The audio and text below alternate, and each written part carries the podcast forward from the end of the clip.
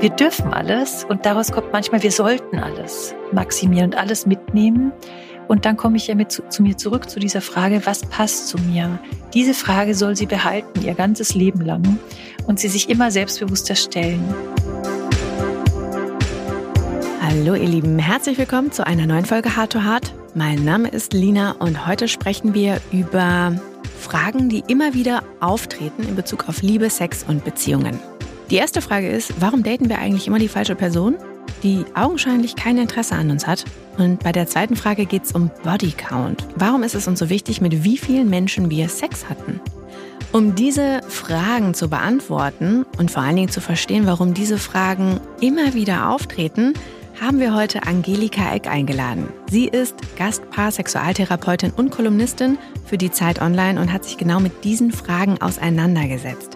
In ihrer Kolumne beantwortet sie alle Fragen rund um Sex, Liebe und Beziehung und hat die Antworten in ihrem neuen Buch Schlafzimmerblick Liebe, Sex und Partnerschaft ehrliche Antworten auf heikle Fragen veröffentlicht. In dieser Episode könnt ihr heute drei dieser Bücher gewinnen. Deswegen bleibt auf jeden Fall bis zum Ende dabei und bevor wir starten, folgt uns, abonniert uns auf Spotify und Apple Podcast, dann verpasst ihr auch keine Folge mehr. Und jetzt viel Freude!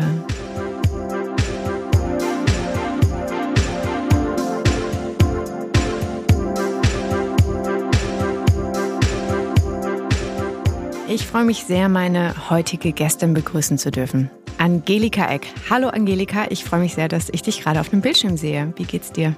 Hallo Lina, ich freue mich auch, dich zu sehen auf einem ganz kleinen Bildschirm. Mir geht's ganz gut, ähm, eigentlich sogar sehr gut, aber jetzt stehen die Sommerferien bevor und ich merke, jetzt ist so der Teil, wo es ein bisschen dicht wird. Dicht mit deinem Job? Termine, ich, ich bin ja Paartherapeutin, jetzt bestelle ich manchmal Paare gleichzeitig ein. Das passiert mir immer kurz vor den Sommerferien, wenn alles nochmal dicht ist, weil ich danach frei habe. Und so merke ich, es ähm, ist ganz schön, jetzt einfach am Morgen ein bisschen zu plaudern, statt schon wieder in die Mühle zu gehen. Ach, sehr gut. Ja, dann würde ich sagen, starten wir auch mal direkt mit einem Vorspiel. Mhm. Das ist so ähnlich wie auch in deinem Buch. Das heißt, das wird dir wahrscheinlich bekannt vorkommen. Bevor wir starten, stellen wir dann unseren Gästen immer eine kurze Frage, drei Fragen. Und ich bitte dich, die einfach ganz kurz und knapp zu beantworten. Dann haben wir so einen kleinen Eindruck, wer du bist. Ich starte mit der ersten. Wie bist du zu deinem Job gekommen? Über Vorbilder. Was ist die meistgestellteste Frage in deinem Job? Ist das normal? Was machst du, wenn du mal selbst eine Frage zu einem bestimmten Thema hast? Also wen kontaktierst du dann? Meine Freundin Julika. Allerdings so zu bestimmten Themen. Grüße an Julika an der Stelle. Ähm, okay, Angelika, vielen Dank schon mal dafür. Ähm, was gibt es sonst noch, was wir unbedingt über dich wissen sollten, bevor wir jetzt einsteigen in das Gespräch? Gibt es da was? Eigentlich nicht viel. Ich bin Psychologin. Ich ähm, liebe Paar- und Sexualtherapie. Ich mache diesen Job unheimlich gern und ich schreibe auch sehr gern. Deswegen habe ich auch die Kolumne und das Buch jetzt geschrieben. Ja, ich bin einfach neugierig. Und das, dafür ist es ein guter Job. Dann lass uns direkt starten. Ähm, dein Buch ist ja, das du rausgebracht hast, Schlafzimmerblick, mhm. ähm, ist ja so eine Art Frage-Antwort-Kolumne. Also du schreibst, hast du gerade gesagt, die gleichnamige Kolumne auch. Und, und wie bist du darauf gekommen, ein Buch zu machen? Das ist eigentlich beim Abendessen in Berlin entstanden. Da habe ich eine ganz nette Frau kennengelernt, die beim Verlag HarperCollins arbeitet. Und wir waren dann an so einem Tisch, wo lauter so digital versierte Menschen saßen, die lauter Sachen arbeiten, von denen ich gar nichts verstanden habe, das Internet der Zukunft zu entwickeln und so weiter. Und sie und ich saßen nebeneinander. Wir waren beide so ähm, bücheraffin. Und dann hat sie gesagt, hast du nicht irgendwas zu schreiben? Das wäre total toll. Und ich habe im Moment habe ich, ich habe kein neues Thema. Ich habe halt nur diese Kolumne bei der Zeit und so weiter. Das ist schon spannend. Und sonst halt so ein paar Fachartikel. Und dann hat sie gesagt, ja, wie wäre es eigentlich mit der Kolumne? Und jetzt finde ich es unheimlich schön, weil das, die Kolumnen sind ja eigentlich wie so Songs, die im Radio gespielt werden und jetzt ist das Album da. Mhm. Und es ist ganz schön, ähm, auch für mich selber zu schauen, hä, was habe ich da so alles geschrieben über die Zeit? Und auch dieses ähm, Format, dass jemand eine Frage schreibt ich kenne die Person nicht, ich weiß nicht, wie die Person lebt oder so, sondern die schreiben vielleicht so fünf, sechs Sätze und daraus dann was zu entwickeln, das hat auch irgendwie so was Sportliches, ja, ich muss irgendwie, oder auch was Musikalisches, ich muss irgendwie ranhören und denken, was ist es so, worauf könnte es rauslaufen, was könnte noch interessant sein, weil sich ja auch dann was entfalten muss. Mhm. Du schreibst auch in deinem Buch, dass fast alle Themen, und das hat mich auch so ein bisschen an Dr. Sommer erinnert, dass fast alle Themen so über die Zeit irgendwie vielleicht auch schon mal gestellt wurden und immer wieder zurückkehren. Also die Fragen, die du stellst, um jetzt mal so ein paar zu nennen, ähm, ist irgendwie, warum ist mein Partner eifersüchtig, warum komme ich zu früh, dann geht es um Fetische, dann geht es darum, äh, warum möchte der Partner mich nicht mehr küssen und so weiter. Das sind so Fragen, die, glaube ich, jeder, jede in einer Beziehung oder auch in, ähm, als Single oder als egal in welcher Beziehungsform, jeder Mensch irgendwie vielleicht mal kennt. Ähm, was ist deine Antwort darauf? Warum kommen diese Fragen immer wieder? Ja, ich finde es irgendwie total faszinierend. Ich habe mich sehr selber gefragt, ich habe es auch in dem Vorwort geschrieben. Man könnte ja denken, Mann, du hast das Internet zur Verfügung, du hast irgendwie vielleicht Freunde, Kollegen. Es ist irgendwie alles gesagt über Sex und doch nicht. Und ähm, ich glaube, das ist einfach ein ewiges, also das zeigt dieses ewige Spannungsfeld, ähm, dass wir so viel Info kriegen, aber das, was mit uns zu tun hat, beantwortet sich daraus vielleicht nicht immer. Und ich mache einfach die Feststellung, dass auch in meiner Praxis die Scham im Bereich der Sexualität, ähm, Befürchtungen, ist es normal oder nicht, diese Fragen kommen irgendwie wieder und die sind nicht unbedingt durch eine Informationsquelle oder durch, oder ich bin verunsichert, weil meine Peers sagen so, ähm, meine Schwester sagt vielleicht so. Also sich selbst zu verorten in der Sexualität ist nicht leichter geworden, weil wir dürfen ja alles, wir können alles, wir haben so viel Info zur Verfügung, aber was passt denn zu uns oder was ist normal? Ähm, diese Frage, die kommt ständig in meine Praxis und eben auch in diesen Fragen spiegelt die sich für mich wieder. Mhm. Das beschäftigt uns einfach auch. Wir sind äh, Beziehungen und Sex, die ganze Weltliteratur ist voll davon, das ganze Leben ist voll davon. Das sind die zentralen Themen und die lassen uns nicht ruhen. Und wir brauchen irgendwie eine Information, die mit uns zu tun hat. Hat das auch was damit zu tun, dass viele dich so als, also es ist der persönliche Kontakt, ohne dass sie auch wissen, wer du bist, aber es ist die Tatsache, dass sie wissen, da ist eine Person, die sich wirklich damit auch auskennt, die fundiertes Wissen hat. Ich denke, das immer bei solchen Dingern ist ja auch ein bisschen journalistisch, sagen wir mal, es ist ja auch unterhaltsam. Ich finde, ähm, Schlafzimmerblick ist ja der Titel, ja, der Blick durchs Schlüsselloch. Das ist irgendwie ganz elegant, weil Leute können dann so ähm, was hinschreiben, sie sind aber geschützt, weil sie sind ja anonym. Und andere können wiederum durchs Schlüsselloch tatsächlich gucken, indem sie den Text lesen, sagen, ah, das ist ja wie bei uns mhm. oder das ist ja wie bei mir oder hoch, krass, mhm. sowas gibt's auch, hat mich noch nie beschäftigt. Und das ist irgendwie ganz elegant. Und klar, ähm, die Expertise versichert auf eine gewisse Art und Weise, dass ich es nicht in dem Forum stelle. In Foren passiert ja viel Mist, mhm. muss man sagen. Ja. Ähm, das macht auf jeden Fall, denke ich, einen Unterschied. Aber das sind alles auch Zuschreibungen, weil die kennen mich ja nicht wirklich. Aber Zuschreibungen haben wir überall. Ja. ja. Du äh, schreibst ganz kurz noch zum Buch eine, eine letzte Frage und dann mhm. kommen wir so ein bisschen nochmal inhaltlicher drauf zu sprechen, ähm, dass du auch keiner Agenda folgst. Gibt es denn Fragen, die du bekommst, die du ausschließt, von denen du sagst, das passt jetzt gar nicht rein? Muss ich gerade mal überlegen. Ähm, wir mal, viele Fragen wiederholen sich. Also die Frage, warum haben wir keinen Sex mehr, obwohl wir schon so lange zusammen sind, die gibt's halt in zig Varianten. Und dann ist eher so, dass ich denke, ach, das war jetzt schon ein paar Mal dran.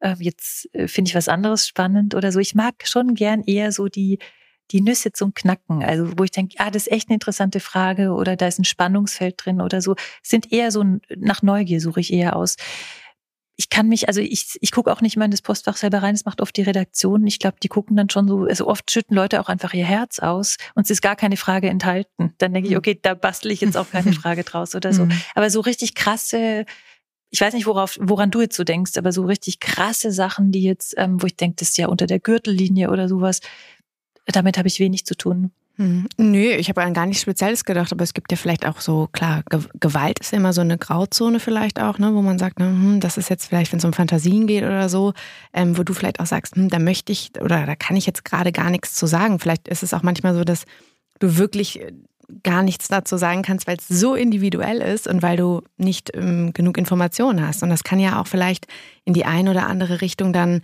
ähm, vielleicht ein falscher Ratschlag sein, ne? Ähm, das spricht jetzt zwei verschiedene Sachen an, eigentlich, was du sagst. Das eine ist sozusagen zu schauen, ist das Antwortformat adäquat für die Frage? Und da muss natürlich jeder wissen, das ist ja keine Konsultation in der Therapie oder sowas, ja. Und ich schreibe eigentlich meistens, wenn ich denke, wow, da ist was Komplexeres dahinter, dann schreibe ich einen Hinweis dazu, bitte wenden Sie sich oder machen Sie eine Sexualtherapie oder, oder gibt's Hilfe für. Und ich finde, ist schon auch wichtig, wenn jetzt jemand schreiben würde, ich habe Gewaltfantasien oder sowas, fände ich es eigentlich auch ganz gut, darüber zu schreiben. Ich kann ja sowieso nicht beeinflussen, was die Person daraus macht oder so, aber gerade in dem Bereich gibt es auch, auch etwas aufzuklären oder was wichtig ist oder so. So gerade die heiklen Themen finde ich eigentlich auch deswegen gut, weil dann so viele Leute es lesen können und denken, oh, oh okay, jetzt habe ich Orientierung darin. Mhm. Lass uns mal direkt mit den Fragen anfangen. Wir haben zwei Fragen heute mitgebracht. Ich ähm, habe eine Frage. Wir bekommen ja sehr viele Zuschriften auch über diverse Kanäle, mm, ähnlich wie bei dir. Und ähm, der erste Fall, da geht es ums Daten. Das ist so eine Frage, ähm, warum datet man eigentlich immer die falschen Personen? Ja, warum ähm, entwickelt sich daraus dann vielleicht nichts? Und warum ist das so ein Muster? Ich lese einmal die Frage vor, die wir als E-Mail bekommen haben. Und dann ähm, bin ich sehr gespannt, was du sagst. Mhm ähm, ist von einer weiblichen Person 29 Jahre. Ich habe das Gefühl, ich stehe immer nur auf Typen, die nichts von mir wollen. Ich date eine Person, die zwar zunächst Interesse zeigt, mir aber gleichzeitig auch zeigt, du bist zwar nett, aber eigentlich stehe ich nicht auf dich. Manchmal meldet er sich dann wieder und wenn wir was zusammen machen, ist es auch wunderschön.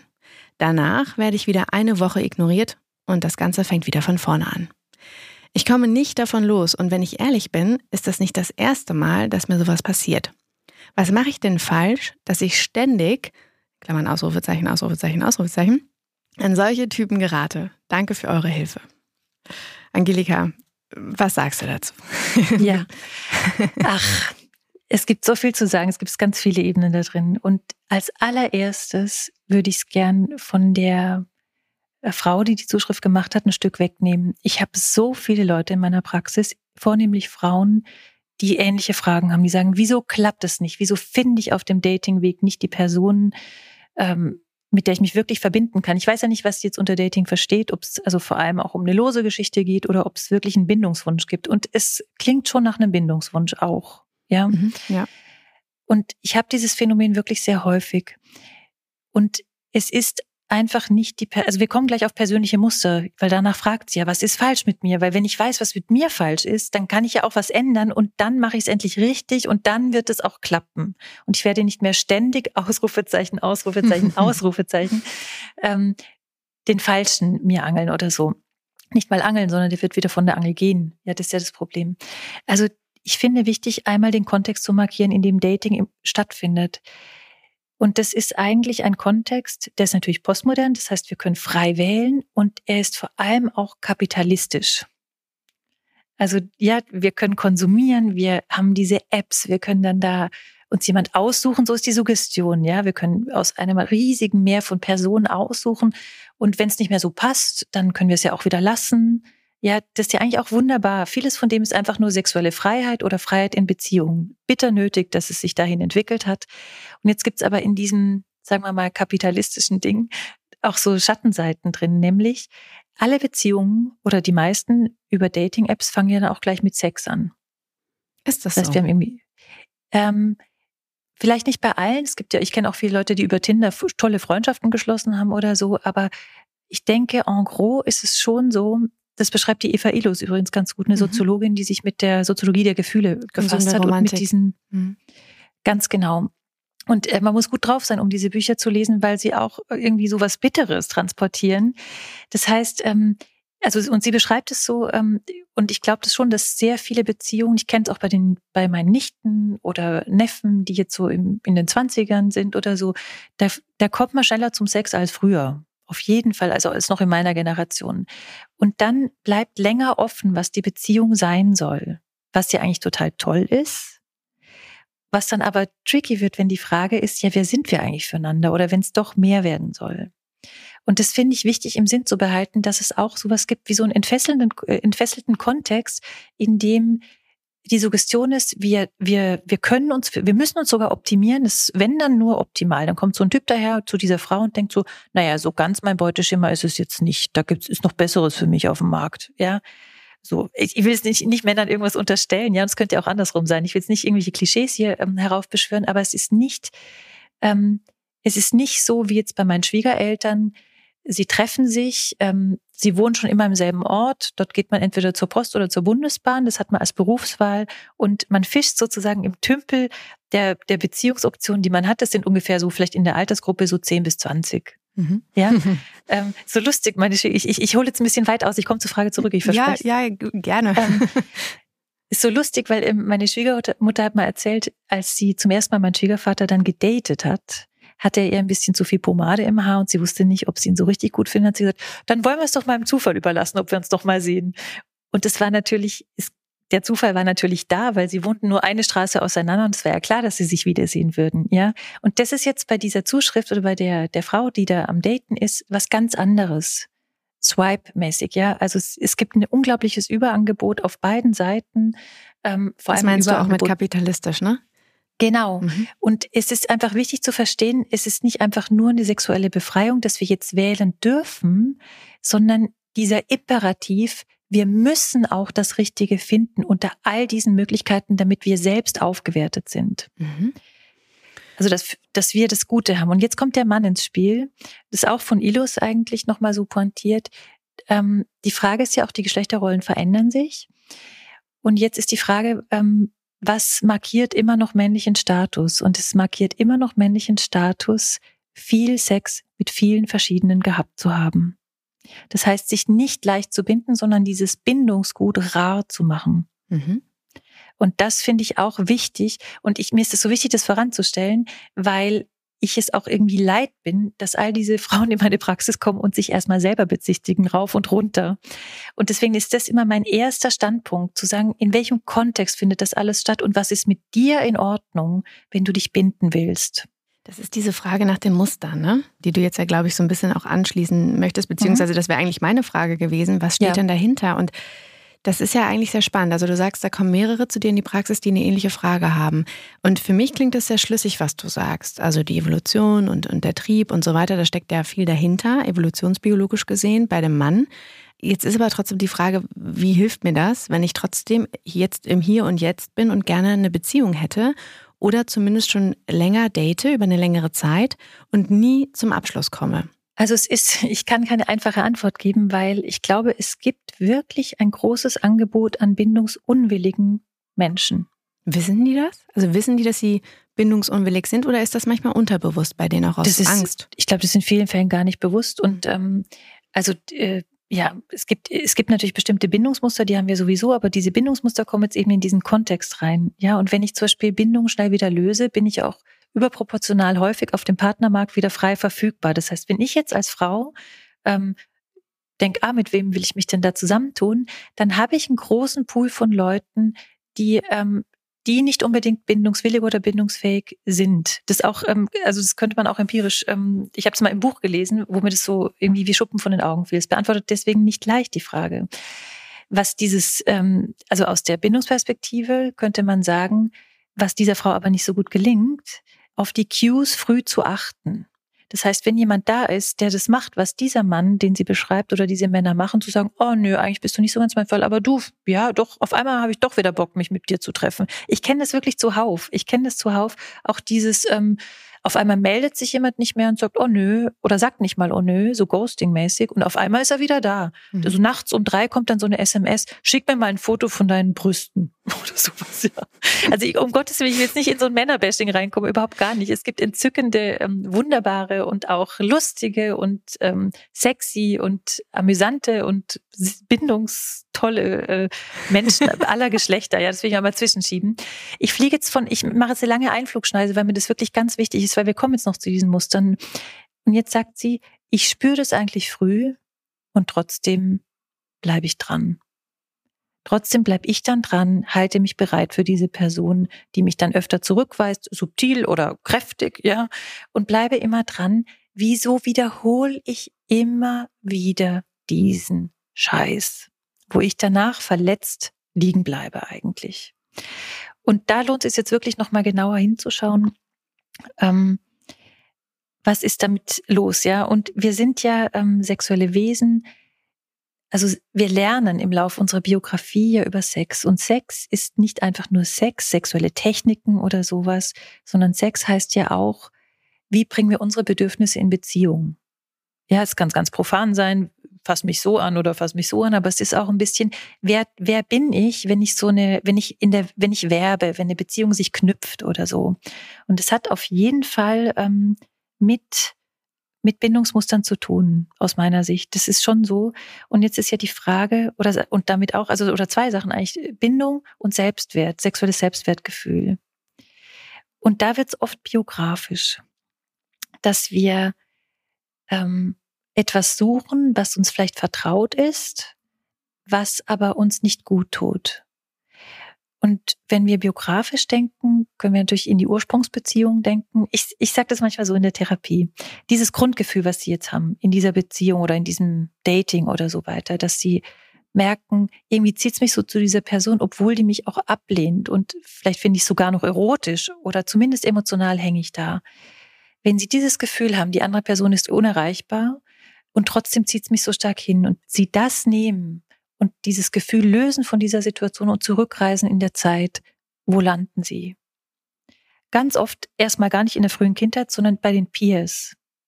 Mhm. Ja, zum Beispiel eine Schlüsselbeziehung, die erste Liebesbeziehung oder sowas, wo es sowas gab, wo es eine Ablehnung gab, wo ich in einem Stadium war, wo die sexuelle Identität und überhaupt die Identität sich gerade herausbildet und dann so dieser Hieb ähm, kam in dieses, ähm, also was für das Selbstwertgefühl oder ähm, ich habe irgendwo Botschaften herbekommen, dass, dass ich auf jeden Fall nicht okay bin, dass ich das Mauerblümchen am Rand bin oder so.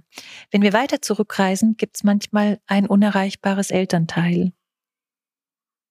Zum Beispiel neulich ähm, habe ich mit einem Musiker mich unterhalten, der wunderbare Bühnenprogramme macht, der mir die Frage auch gestellt hat. Wieso verliebe ich mich immer in Frauen? Wieso schwärme ich immer für Frauen, die, ähm, die mich mhm. nicht mal mit dem Hintern angucken? Und dann hat er danach, nachdem wir das so in der Öffentlichkeit besprochen hatten, hat er dann so ähm, noch so gesagt, übrigens, ich meine, es ist schon klischeehaft, ja, aber übrigens, die sehen alle aus wie, also die, die ähneln wirklich meiner Mutter. Und meine Mutter war eine Person, ähm, um deren Aufmerksamkeit ich stets buhlen musste. Da denkt man so, ja klar, Freud und so weiter. Aber es ist manchmal auch was dran. Es ist nicht immer so schlicht wie jetzt in diesem Fall, dass der Zusammenhang sich so leicht ergibt. Aber es lohnt sich da mal zu gucken, ähm, wo habe ich so eine Erfahrung gemacht, dass es eine ambivalente Bindung war oder dass ich ganz viel hopsen musste. Ganz, ganz viel hopsen musste, damit jemand mich sieht. Das wäre eine, eine Figur, nach der ich suchen gehe. Und wenn ich das habe, ist ja die Frage, was hilft mir das? Ja. Mhm. Ja, das wollte ich dich jetzt auch gerade fragen. Ja, habe ich mir gedacht, dass du das gleich fragst. Was hilft mir das? Ähm, erstmal ist es ähm, so, dass dann diese Gefühle oder diese Mechanismen ähm, nicht mich haben, sondern ich habe sie, weil ich habe sie erkannt, zum Beispiel. Oder ich habe, es gibt ja keine Wahrheit, was das betrifft. Ja, wir wissen ja nicht, was wirklich uns geprägt hat in der Kindheit oder so. Aber es gibt, ähm, wenn es dazu eine emotionale Resonanz gibt, dass ich sagen kann, ja, stimmt das ähnelt sich oder da ist was dran, dann weiß ich, was es mit mir zu tun hat und dann äh, dann sitze ich sozusagen, bin ich wieder die Busfahrerin und hinten sitzen diese unangenehmen Gefühle, aber nicht diese Gefühle oder diese Muster fahren mit mir durch die Gegend. Das ist der erste Schritt, deswegen Gutes zu erkennen. Und das zweite ist tatsächlich, also es kommt es darauf an, wie die Person dann weitergeht. Ja, nicht jeder braucht jetzt eine Psychotherapie, aber wenn ich therapeutisch damit arbeite, dann reise ich mit meinen Klientinnen und Klienten auch nochmal in diese schmerzhaften Momente oder Beziehungsmuster zurück in der Vorstellung, um dann ähm, spüren zu können, was hätte ich damals gebraucht? Es hat fast einen traumatherapeutischen Anklang, um dann zu schauen, was, ähm, was möchte ich mir, was möchte ich dem Mädchen, das ich war oder der Jugendlichen, die ich war, auch an der Stelle geben oder wie kann ich mich da trösten oder so. Mhm. Das, das sind so Prozesse. Und das dritte wäre natürlich wirklich, ähm, das ernster zu nehmen, diese Cues. Also sag mal so, wenn ich dieses Thema zu mir nehme, wenn ich merke, das sind meine Verletzungen oder es sind meine Muster, dann kommt es hoffentlich zu dem Punkt, wo ich sage, ich möchte wirklich von Herzen gerne anders für mich sorgen. Und dann kann es nützlich sein dafür, dass ich wirklich die Cues lese, dass ich sage, Moment, hier, hier leuchten einige rote Lampen. Dieser Typ hat jetzt zwei Tage nicht angerufen ähm, oder mir nichts geschrieben oder so. Ähm, und er sagt irgendwie herabwürdigen Sachen zu mir dass dann die Cues, ich meine, die Frau ist ja klug, sie hat es schon hundertmal bei sich beobachtet, mhm. aber dass dann die Beziehung zu sich selbst ein Stück sich verändern kann, dass ich das ernst genug nehme, um mich unabhängiger zu machen von meinem Selbstwertgefühl her, um zu sagen, Moment, nein, das tut mir nicht gut, aber ich bin es wert, dass etwas mir gut tut oder dass ein Mensch mir gut tut. Ist es verständlich, was ich da verzapp, oder ist es zu psycho? Nein, das ist, das ist es. Also ich merke gerade, dass man noch sehr lange oder dass wir beide sehr lange über diese Frage weiter reden könnten, weil ich ganz viele Anschlussfragen habe. Ich habe aber ähm, das mit, mit der persönlichen Ebene habe ich verstehe ich, kann ich total nachvollziehen, weil mir ist das auch schon ganz oft in der Vergangenheit passiert. Es ist aber trotzdem so die Frage, weil einerseits gibt ja diese Person mir auch mein Selbstwertgefühl ein Stück ne? und, und befeuert das. Auf der anderen Seite weiß ich aber, eigentlich tut es mir ja nicht gut. Ähm, jetzt ist für mich so ein bisschen die Frage auf der Beziehungsebene gesprochen mit dieser Person, wie gehe ich denn damit um? Also wenn ich das dann irgendwann merke, dass diese Person sich vielleicht wieder zurückzieht und dass diese Spirale wieder, dass ich in dieser Spirale bin, wie gehe ich denn damit um? Konfrontiere ich diese Person?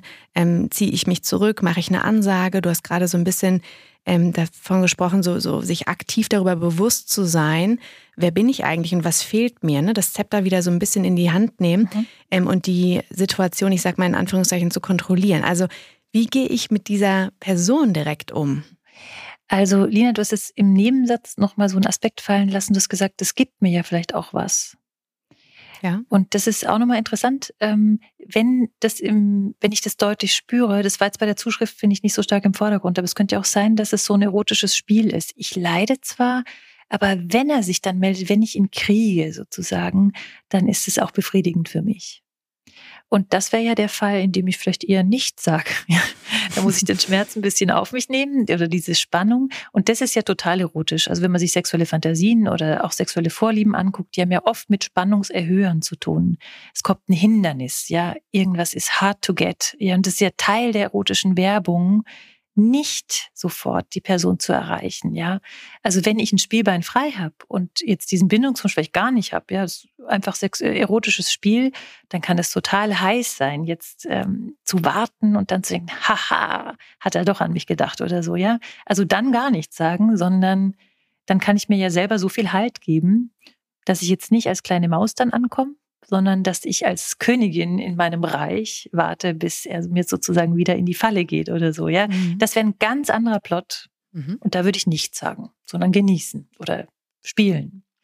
Und jetzt, ähm, es hängt einfach, finde ich, ab. Äh, ansonsten, was ist mein Motiv? Wenn ich selber eher auf Casual oder auf eine rein sexuelle Beziehung aus bin, dann kann ich zu dem Punkt kommen, einfach sagen, du, ähm, irgendwie bockt es so nicht. Ja, also ich mag das jetzt nicht so. Ähm, selbst wenn wir nur was Loses miteinander haben, dann will ich dich einfach erreichen können und nicht irgendwie so das Gefühl haben, du lässt mich ständig am, am Faden runter. Fällt dir das eigentlich auf?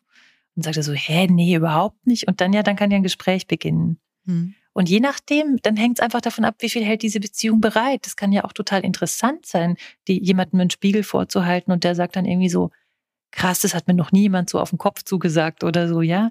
Oder es kann jemand sein, der sagt, was will die eigentlich von mir? Tschüss. Mhm. Also ich sage das jetzt ein bisschen flapsig, aber es gibt ja tausend Varianten und ich muss einfach vorher überlegen, ist es mir wert, ins Gespräch darüber zu kommen? Ist die Person mir das wert? Und manchmal ist es ja auch einfach, wenn ich es mir wert bin, ein Statement, dass ich einfach schreiben kann, ähm, jetzt, jetzt möchte ich nicht weiter, das gefällt mir so nicht oder so. Weil es ist ja auch, ähm, wenn ich der Person jetzt mein Innerstes zeige, dann mache ich mich ja wieder angreifbar. Das heißt, wenn es eher so ist, ähm, ich, ich traue dem Braten nicht und ich fühle mich eh sehr verletzt, dann kann ich kurz und knapp eine Absage machen und dann ist rum. Mhm. Wenn es mehr ist, ähm, genau, dann würde ich sagen, was es mit mir macht. Und ich finde es ganz schön. Mir hat auch eine junge Frau erzählt, die hat gesagt, ja, ich, ich habe auch viel gedatet und dann habe ich diesen Typ getroffen und habe ihm dann gesagt, ähm, also du musst noch nicht wissen, ob du was Festes mit mir willst, aber wenn du es ausschließt, von vornherein ausschließt, dann möchte ich, dass du jetzt gehst. Fand ich irgendwie stark. Und ist dann er ist er, ge nee, er ist nicht gegangen und wollte nichts Festes. Und dann war sie richtig sauer und hat, hat den Kontakt gesagt, okay, jetzt unterbreche ich den Kontakt zu dir, also quasi geh aus meinem Leben. Und ähm, ich weiß nicht mehr, ob es jetzt Wochen oder Monate waren, dann kam er nochmal zu ihr zurück und hat gesagt, es tut mir leid jetzt will ich was. Da sind wir schon fast bei Romantic Comedy, ich gebe es zu, aber sowas gibt es auch, ja. Aber was vielleicht nochmal eine Botschaft wäre an die, die Frau, die die Zuschrift äh, gemacht hat, ähm, es lohnt sich auch, sich rar zu machen. Ich meine jetzt nicht so in so einem Spiel. verquasten mhm. Spiel mhm. irgendwie so, sondern auch wirklich zu sagen, ich möchte, dass die Person versteht, dass ich mir eine gute Beziehung wert bin. Das gilt zu üben, aber da möchte ich die Frau einfach nochmal entlasten. Ähm, das der Kontext dafür ist nicht einfach. Punkt. Mhm. Okay, ich merke, ich habe noch ganz viele Anschlussfragen, aber wir haben noch eine mhm. zweite Frage mitgebracht. Mhm. Mm, und mit Blick auf die Uhr würde ich die jetzt sehr gerne einmal anschließen. Mhm. Also deswegen vielen Dank erstmal dazu. Vielleicht kommen wir auch gleich nochmal darauf zu sprechen. Ich fange mal mit der zweiten Frage an. Ähm, auch weiblich. Ähm, 25 Jahre. Ich bin 25 Jahre alt und ja, ich weiß, das ist nicht besonders alt, aber ich fühle mich so krass unter Druck gesetzt. Ich habe nicht, wie viele Freundinnen von mir, jedes Wochenende nach dem Club Sex. In Klammern, aktuell ist es ja eh nicht so möglich. Aber naja, davor schon und jetzt macht ja auch alles wieder mehr auf und der Druck wächst. Ich werde schon belächelt, teilweise, und meine Freundinnen sagen, ich solle mich mal locker schrauben und einfach mal machen. Aber naja, für mich geht das nicht so einfach. Aber jetzt habe ich einfach unglaublich das Gefühl, ich verpasse etwas. Ich mache etwas nicht, was viele andere in meinem Alter machen. Aber eigentlich bin ich das ja auch gar nicht. Und ich will es auch eigentlich gar nicht. Wie wird man denn solche Gedanken los? Also es geht so ein bisschen um den sexuellen Druck und um die Anzahl der Sexualpartner, die man vielleicht in einem bestimmten Alter haben muss. Und vor allen Dingen, muss man das überhaupt haben? Also Angelika, ähm, du, du nickst schon und lachst.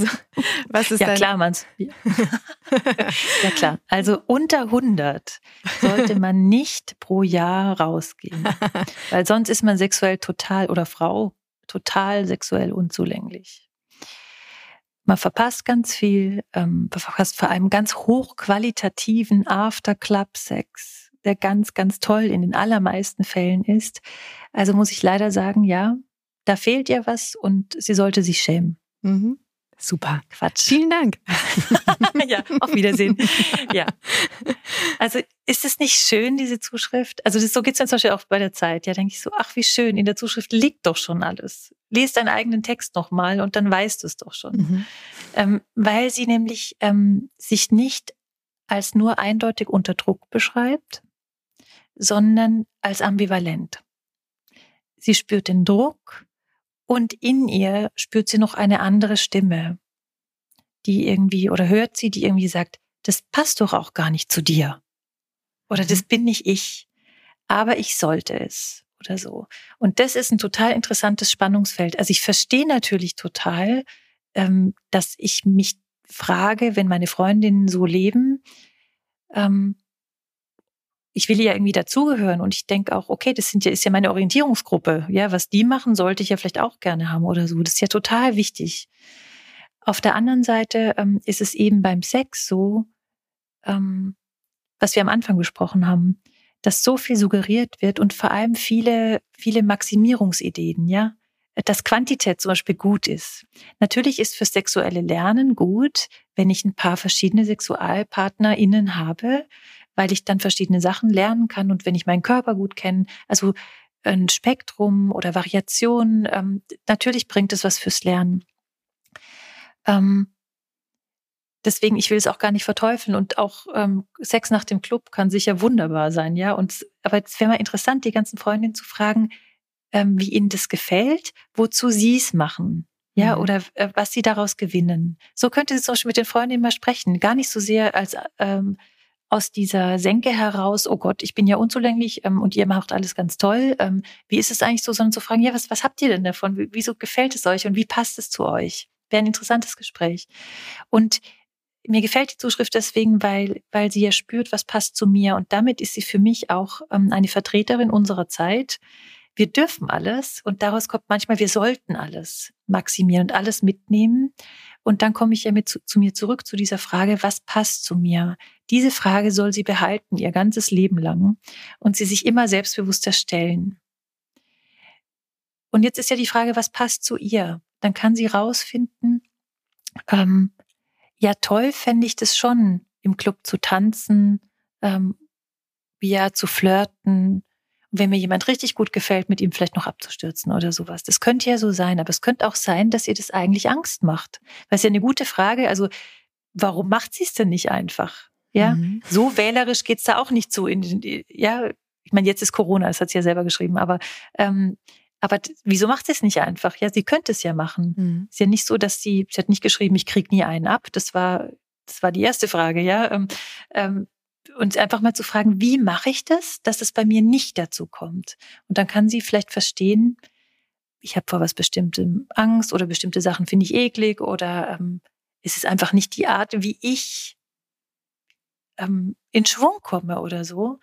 Und dann kommt sie weiter, dann werden die Fragen eigentlich feiner, hm. weil sie kann es ja machen. Sie kann es machen oder sie kann es lassen. Hm. Und es gibt kein Normal, was die Anzahl geht, aber das habe ich ja ironischerweise schon beantwortet. Aber warum ist denn Sex so mit so viel Druck verbunden? Und das finde ich ähm, spannend, weil du hast ganz am Anfang in der Intro eigentlich gesagt, dass man schneller zum Sex kommt. Da ging es um die Dating-Apps, ne? dass man schneller mhm. körperlich wird.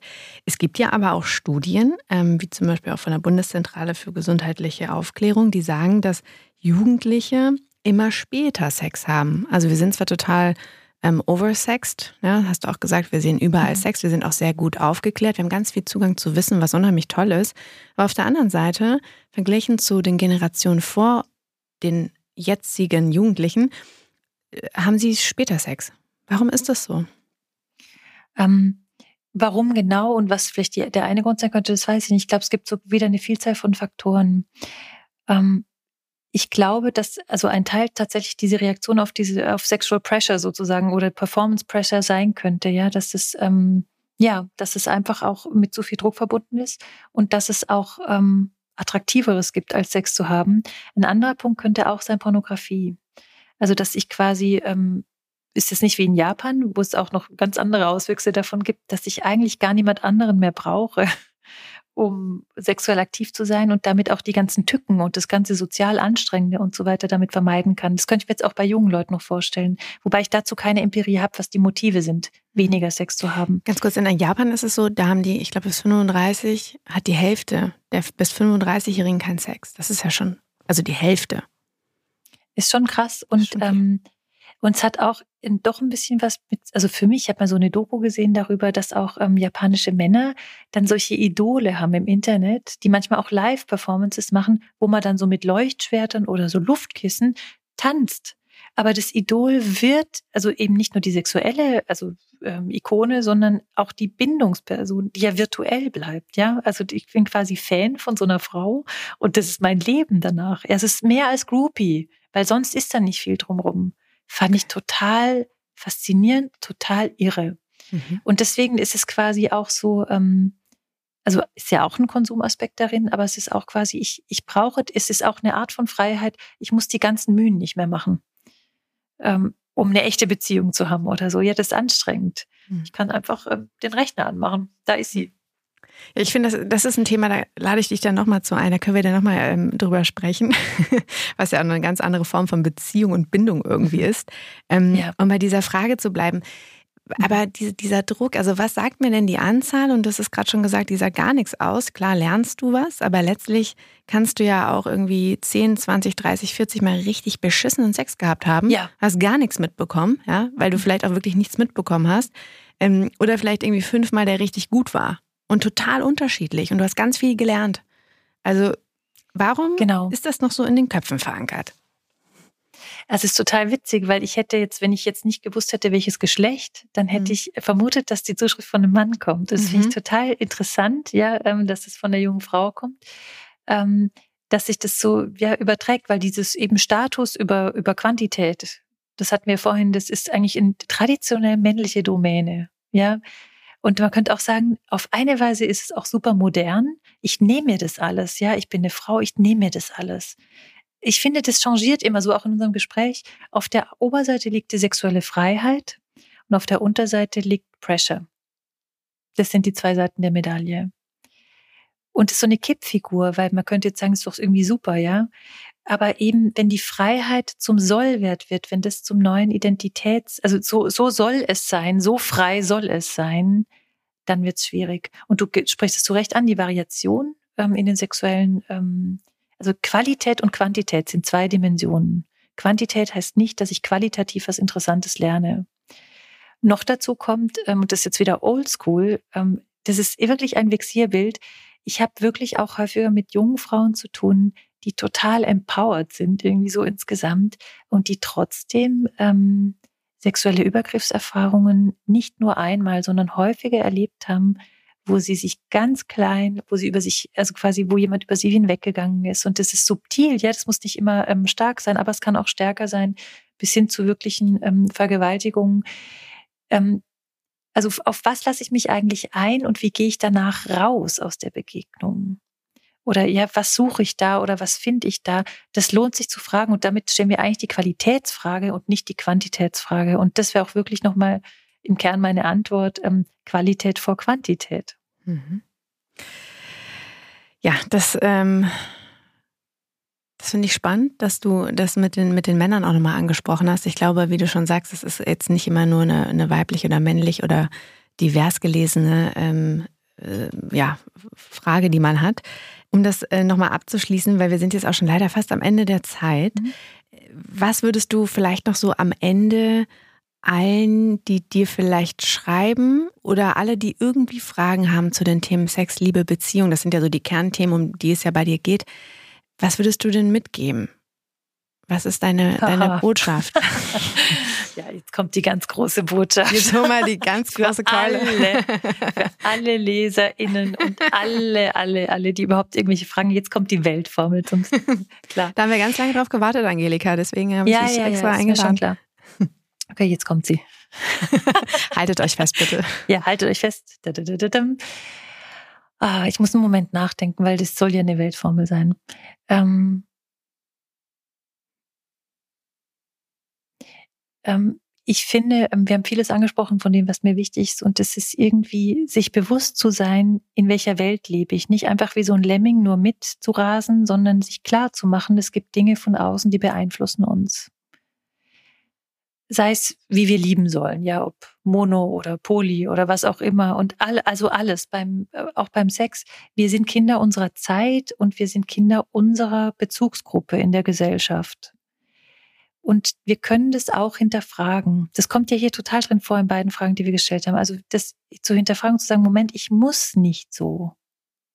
Und ich muss nicht alles wollen und ich muss nicht alles dürfen wollen oder alles machen wollen, sondern ich darf mich immer wieder fragen, was passt zu mir? Und wenn ich mir diese Frage immer wieder stelle im Laufe meines Lebens, dann heißt es, ich entwickle mich sexuell, mhm. weil sich, weil das, was zu mir passt, das ist vielleicht an verschiedenen Stellen im Leben was anderes.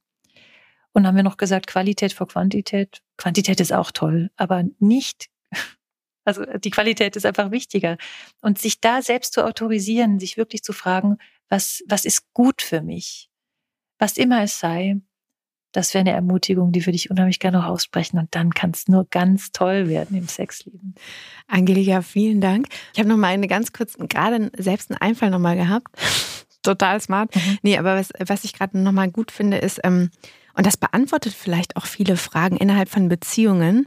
Das waren jetzt ja sehr, also individuelle Fragen, ja, nicht auf mhm. eine, eine Partnerschaft bezogen, dass das ja auch viele Fragen vielleicht innerhalb einer Partnerschaft beantworten kann. Eine Partnerschaft verändert sich ja auch, genauso wie sich diese Bedürfnisse oder die Wahl zu haben, die Freiheit zu haben, Optionen zu haben, auch verändern können. Geschmäcker können sich ändern, Vorlieben können sich ändern. Und das bedingt ja auch das Sexleben. Und das ist ja auch eine, eine oft gestellte Frage in deinem Buch. Ähm, zum Beispiel, warum haben wir keinen Sex mehr? Warum ist der so einseitig? Und ähm, um das Thema nochmal ganz kurz einmal anzuschließen. Mhm. Und das finde ich einen super spannenden Punkt, den du jetzt gerade nochmal gesagt hast. Weil das, glaube ich, kann für viele eine Erklärung sein.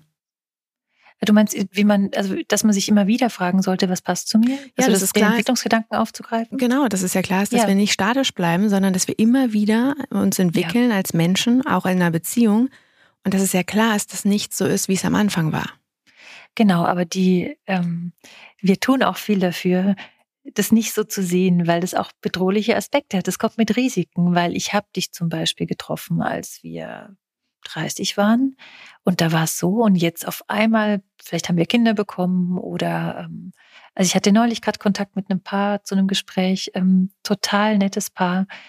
Die haben sich kennengelernt und es war schon klar, dass er auch eine, dass er eine bisexuelle ähm, Orientierung hat und sie ähm, hetero ziemlich klar. Und das war beiden bewusst. Und es war aber dann klar, es stand irgendwas an, so Familiengründung oder Liebe, überhaupt ganz, ganz, ganz viel Liebe und auch toller Sex und so weiter. Und die haben die Beziehung verstetigt. Und jetzt viele Kinder später und viele Jahre später sagt er, ich krieg das nicht aus dem Pelz, es gehört zu mir.